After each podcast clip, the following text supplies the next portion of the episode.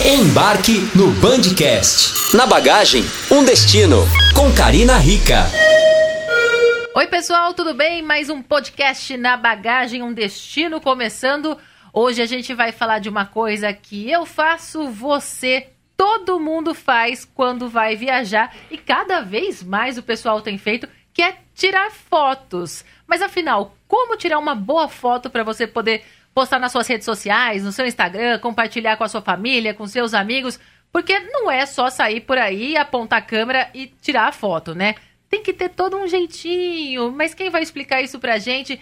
Quem vai contar isso pra gente? Como fazer, como tirar a melhor foto para você postar aí nas suas redes sociais?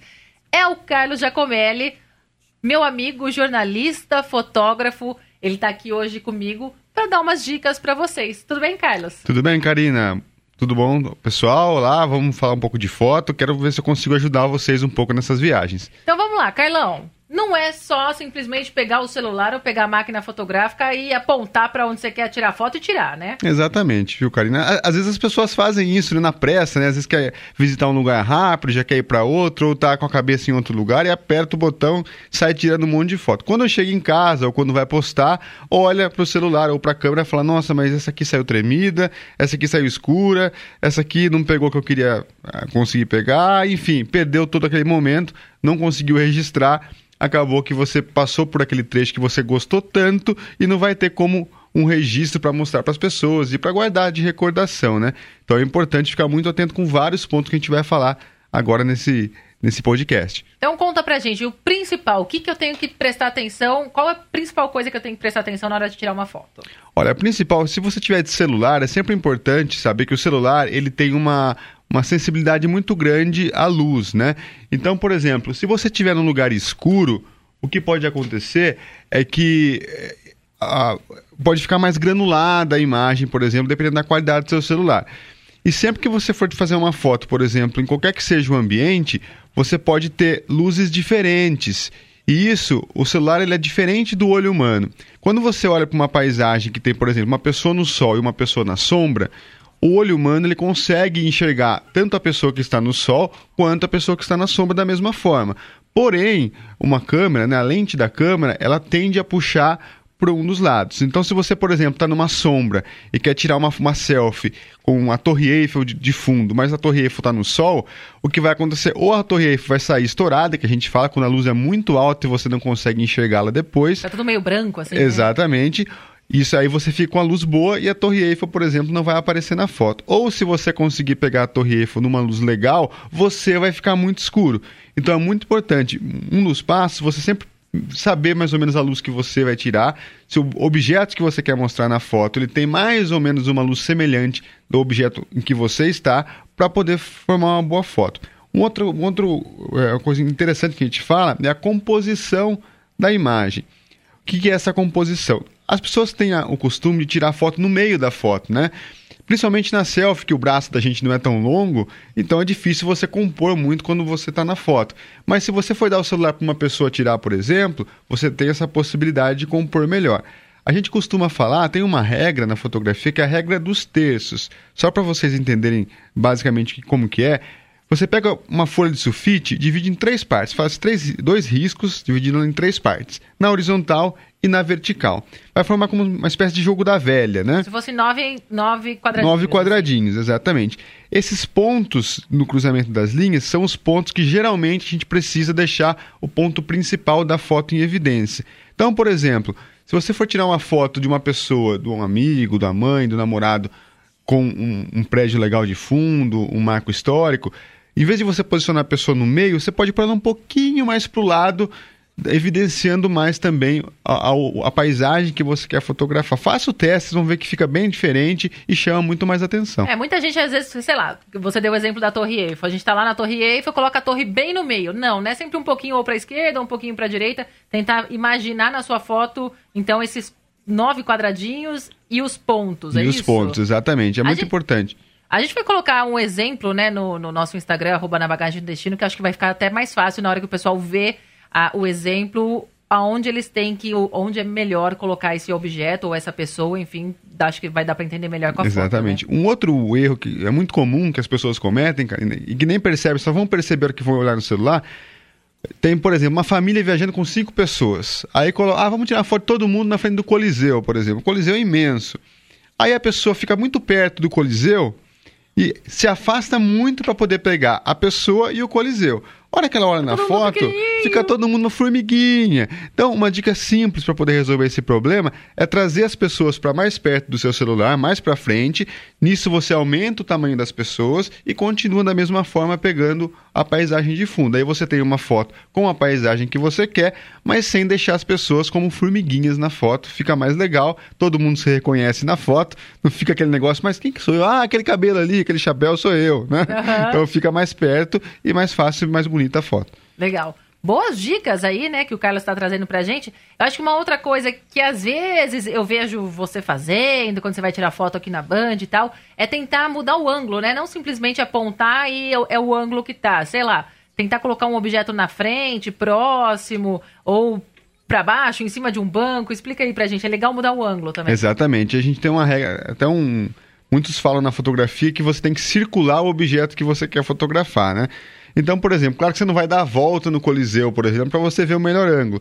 Mas às vezes, no lugar que você está, tem, sei lá, uma fonte ali perto que você pode colocar compondo a foto, ou tem um, uma cabine telefônica que você acha que vai ser legal você tirar de dentro da cabine com um coliseu de fundo, por exemplo, né? Uma fonte, uma cabine, uma árvore que às vezes compõe bem a foto, às faz o contorno, florzinha. uma florzinha. Então, assim, é, é, muito importante observar bem ao redor antes de fazer a foto, que às vezes, por exemplo, também você pode tirar a foto achar que tá boa, aí, nossa, mas saiu uma placa feia atrás que acabou tampando um pouco da sua paisagem. Então é bem importante você olhar bem no redor de onde você está para compor com o que está na paisagem, porque daí você consegue ter uma foto mais limpa e guardar melhor a sua memória. É, Carlos, é, a questão do, por exemplo, sei lá, tô na Torre Eiffel, a torre é gigante, não tem nem como dimensionar, mas eu tiro uma foto, às vezes ela não parece tão grande colocar talvez um ponto de referência ajude a, a, as pessoas entenderem o tamanho daquele objeto que eu estou tirando? Exatamente. Se você consegue, essa que a gente falou de diminuir, de a pessoa ficar muito pequena perto do objeto, se você quer dar uma ideia de proporção, aí sim é indicado você tirar uma foto da pessoa mais próximo possível do objeto, porque daí você tem a escala, né, que a gente uhum. fala, do tamanho real, né? Vai ver que a pessoa é pequenininha, o negócio é pessoa... é gigante. Né? Exatamente. Mas normalmente você consegue isso quando você compara coisas que as pessoas têm muito. É, é, tem muita certeza do tamanho, né? Uhum. Por exemplo, se você pegar uma foto de uma torre e de uma pessoa, todo mundo reconhece o tamanho de uma pessoa. Sim. Então a pessoa já vai ter uma ideia de tamanho daquele objeto, né? Agora você põe, por exemplo, uma torre do lado de um prédio, a pessoa fala, mas será que o prédio é muito. é baixo, o prédio é alto? Então, geralmente você correlacionar o objeto com alguma coisa que as pessoas têm é, automático, sabem o tamanho automaticamente, é mais fácil para você dar essa noção de, de tamanho. Tá, por exemplo, um carro junto com a torre. Exatamente. O carro, todo mundo tem mais ou menos uma ideia de tamanho, alguma coisa mais por aí. Mais por aí, exatamente. E também um outro, um outro ponto interessante é tomar cuidado na hora de tirar foto, para não sair tremida, né? Uhum. a gente faz muito correndo, então tenha calma, respira, enquadra direitinho, mexe um pouquinho o braço ali que você vai conseguir o melhor ângulo. Um horário melhor para tirar foto? Eu sei que quando a gente está viajando é o horário que dá, mas tem um, por exemplo, tem alguma coisa que eu quero muito ver. Tem algum horário melhor para eu conseguir tirar uma foto bem bonita? Tem, tem sim, Karina. Olha só. A foto, geralmente, a gente fala de fotografia que é a escrita da luz, né? Então, a, a, tudo vai depender da sua luz. Nos horários de pico de sol, por exemplo, meio-dia, 11, até umas duas da tarde, pegando os, a, a, o sol do Brasil aqui, né? Você tem um sol bem acima da sua cabeça. O que acontece? Quando você tira qualquer foto nesse horário, você vai ter uma área muito clara de sol, que é onde o sol bate, e uma área muito escura de sombra, que a gente chama de sombra dura, porque é aquela sombra que ela não é degradê, ela, você vê a linha certinha da sombra. Esse tipo de sombra ela não fica muito bonito na foto. O que, que acontece? Se o sol está bem em cima de você, o seu olho vai sair escuro, embaixo do nariz você vai ter uma sombra, embaixo do queixo você vai ter uma sombra, e uma sombra geralmente muito escura. Então é um horário que a foto não fica tão legal. Já no fim da tarde e no início da manhã, você tem um sol baixo e mais longe da gente. Então isso que acontece. A luz ela fica mais suave, você vai ter sombra, mas você vai ter uma sombra mais degradê, mais suave. Isso vai é, fazer com que os detalhes do rosto ou do objeto que você fotografar, eles fiquem mais nítidos e você consiga pegar mais detalhes, né? Quando a luz é muito forte e tem a sombra muito forte, você perde detalhes. É, quando é suave, você consegue ver com, com maior perfeição, sem contar da cor. Se você tira uma foto de manhãzinha, você vai perceber que ela pende para o azul. O sol da manhã é mais azuladinho. Ah. No fim da tarde já pende mais para o amarelo, dá aquele toque vintage, fica, fica bonita a foto. Então, no não início. Não precisa nem de filtro, né? Não precisa nem de filtro. No início da manhã e no fim da tarde são os horários que, tanto na questão da cor, são horários que transformam a, foto de uma maneira mais bonita, mas também eles ajudam muito na questão da, dos detalhes que você quer mostrar na foto. Para a gente encerrar, um resumão, como sair do básico, então? Como sair do básico é sair da zona de conforto. Eu tá. sempre brinco disso, porque a gente, quando vai tirar foto, a, a, a, gente, principalmente a gente faz o quê? Ah, a pessoa que tá, que eu vou tirar foto tá na, na foto, o objeto também é só apertar, beleza. Uhum. Mas aí você corta um pé da pessoa, às vezes, dependendo do enquadramento, você corta o cotovelo. É, aí você, a, o pico da Torre Eiffel não apareceu na foto. Acontece muito. Exatamente. Então, assim, é um cuidado simples. Vai tirar foto, presta atenção, vê se você não está cortando nada, vê se não tem um objeto que não tem nada a ver com a foto no fundo. Às vezes, sei lá, você vai tirar foto de uma Eiffel tem um táxi parado atrás da pessoa que vai ocupar metade da foto. Uhum. Então espera o táxi sair. Ou às vezes uma árvore atrás que fica até um chifrinho. Isso, exatamente, né? exatamente, exatamente. Então é muito importante você observar o, o que contorna o objeto que você vai fazer a foto e coisa de 10 segundos a mais de tempo que você pede, você consegue sair de uma foto que você vai olhar depois e vai falar ah, vou apagar. Assim. E uma foto que você vai guardar para sempre. E uma dica que eu dou sempre, cara, até pela questão do de hoje ser muito virtual as coisas, uhum. né? Faça algumas fotos legais para você imprimir mesmo, para você guardar, porque Ninguém geralmente imprime não imprime, hoje, né? né? E nas redes sociais acaba que você esquece a foto ali. Então, pega umas, sei lá, 10% das fotos que você fez, que você achou mais legal, imprime, coloca num álbum que você vai é, hora que você pegar ali impressa, você vai ver que é muito legal, dá uma emoção diferente e fica para a vida inteira. É verdade, eu tenho um mural no, no, meu quarto assim, tem um monte de foto, mas tudo foto velha, que eu, eu tinha uns 10 anos a menos.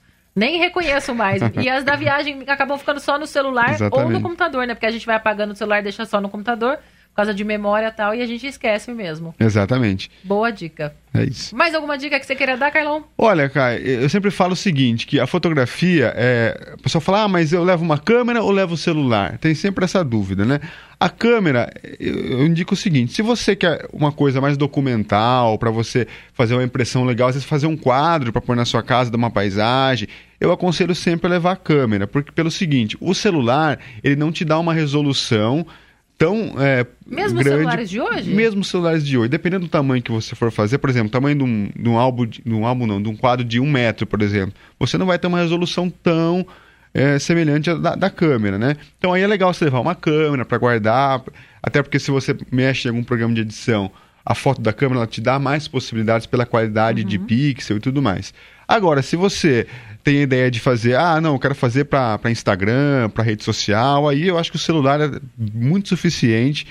Faz vertical, faz horizontal para ter as duas opções e aproveita a viagem. É, porque nem todo mundo tem câmera, né? O celular hoje Sim. eu acho que ele, ele resolve o. Resolve, resolve com certeza. Precisa, né? A não ser que seja uma coisa mais profissional, tal. Sim. mas para o Instagram, Facebook, talvez para revelar uma foto, tá. Até um tamanho de eh, 20 por 30, aí você tem uma impressão tranquilo, sem nenhum tipo de problema. Legal. Essas foram nossas dicas, então, do podcast de hoje, Na Bagagem Um Destino, com meu amigo jornalista, fotógrafo Carlos Giacomelli. Obrigado, viu, Karina, pela participação. Espero que vocês gostem das dicas e teste bastante, que esse é o segredo. É isso aí. Obrigado ao Carlão, então, pela participação. A gente volta a se encontrar na semana que vem com mais um podcast na Bagagem Um Destino. Entra lá no nosso Instagram. A gente vai deixar alguns exemplos do que o Carlão falou aqui pra gente, para vocês poderem ver as fotos e terem alguns exemplos aí se empolgarem para tirar as próximas fotos das viagens. Combinado? A gente volta a se encontrar então na semana que vem. Abraço para todo mundo e tchau. Bandcast Campinas.